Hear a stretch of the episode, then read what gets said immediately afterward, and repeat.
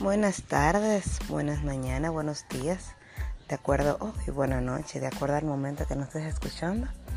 Gracias por acompañarnos en esta vez más, en esta nueva entrega.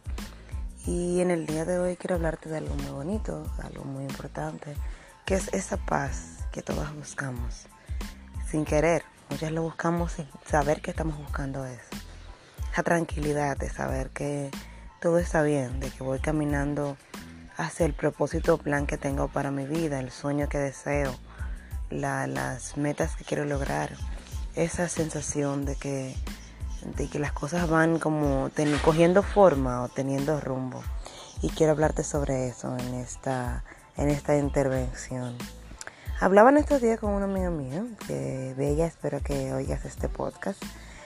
Y hablábamos sobre esa sensación de, querer más, de buscar más, de esa ansiedad que a veces nos da, especialmente aquellas que tuvimos nuestros niños en casa durante este loco año escolar y cómo saber que nuestros niños están siendo bien educados en la escuela, que valió la pena, si le doy mejor educación, si la educación que recibieron está bien, eh, si mi casa está bonita, arreglarla, quitarle, agregarle cosas. ¿Cuál es el límite? ¿Hacia dónde que yo debo dejar de querer, que yo debo dejar de buscar? ¿Cuál es la, la meta una vez me preguntaba o sentía que Dios me preguntaba a través del libro que leía y me decía, ¿cuál es el, qué tanto es suficiente?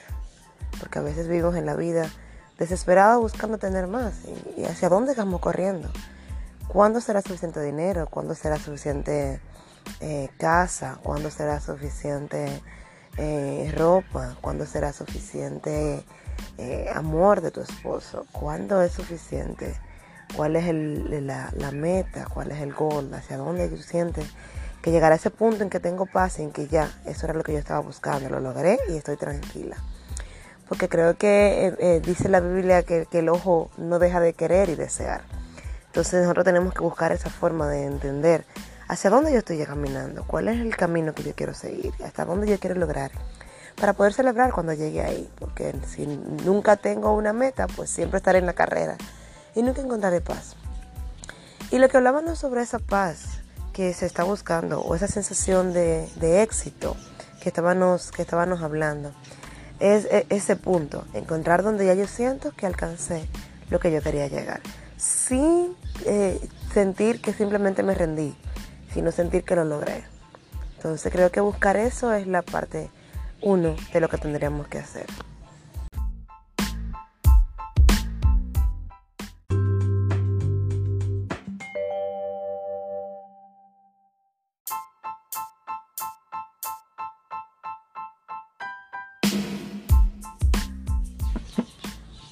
Creo firmemente que esa meta de cuánto es suficiente está muy atada al plan de Dios para tu vida, al sueño que hay en tu corazón que palpita y que tú sabes que es hacia donde quieres caminar.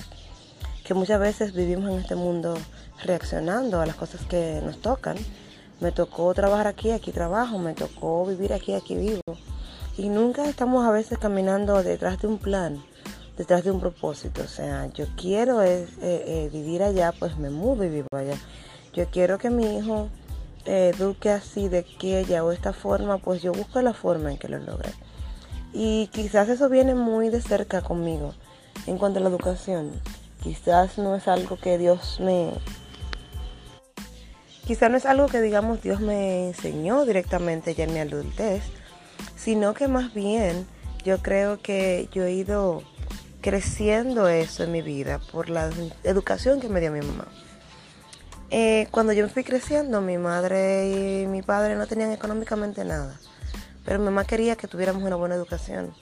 Y yo recuerdo que ella buscó y buscó y luchó por conseguir una beca en un buen colegio para nosotros. El colegio quedaba bastante lejos de nuestra casa y no había forma, teníamos que ir caminando mi hermano y yo. Cuando éramos más pequeños tenía que llevarnos caminando con una sombrillita y volvernos a atrás a buscarnos.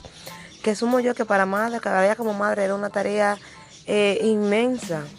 Y ella decidió criarnos también, decidió quedarse en casa y criarnos. Lo cual nos llevó a una economía mala, pero creo que eso se compensó muchísimo con la educación que nos dio ella en casa de valores y con la educación que le dio eh, en el colegio en el cual ella nos inscribió.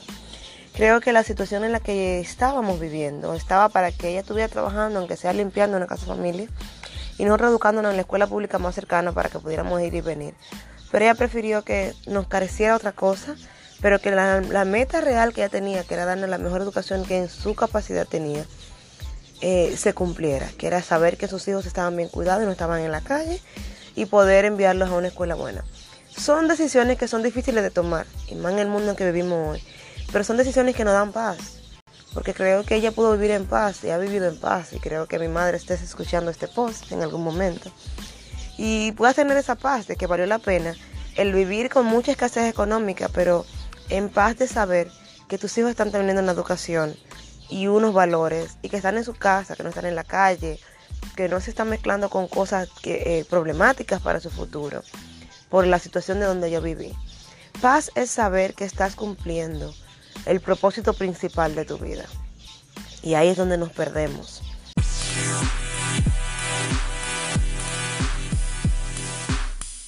Saber decidir mis batallas es encontrar la paz.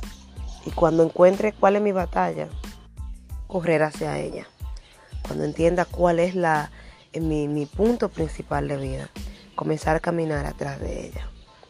Así que bella que me estás escuchando y caballero que esté por ahí, quizá también escuchando un poquito de mi podcast, te recomiendo encontrar la paz para que puedas sentir la satisfacción que el mundo anda buscando y corriendo. La paz no es alcanzar eh, la satisfacción esa que te da el tener nuevas cosas, se va rápido si tu punto principal de vida, el que buscas realmente en tu corazón, no el que la, situación, los medios, el mundo hoy te dice que tienes que alcanzar, sino el que realmente en tu corazón está. ¿Qué es lo que te quita el sueño? ¿Qué es lo que si tienes todo te haría sentir mal?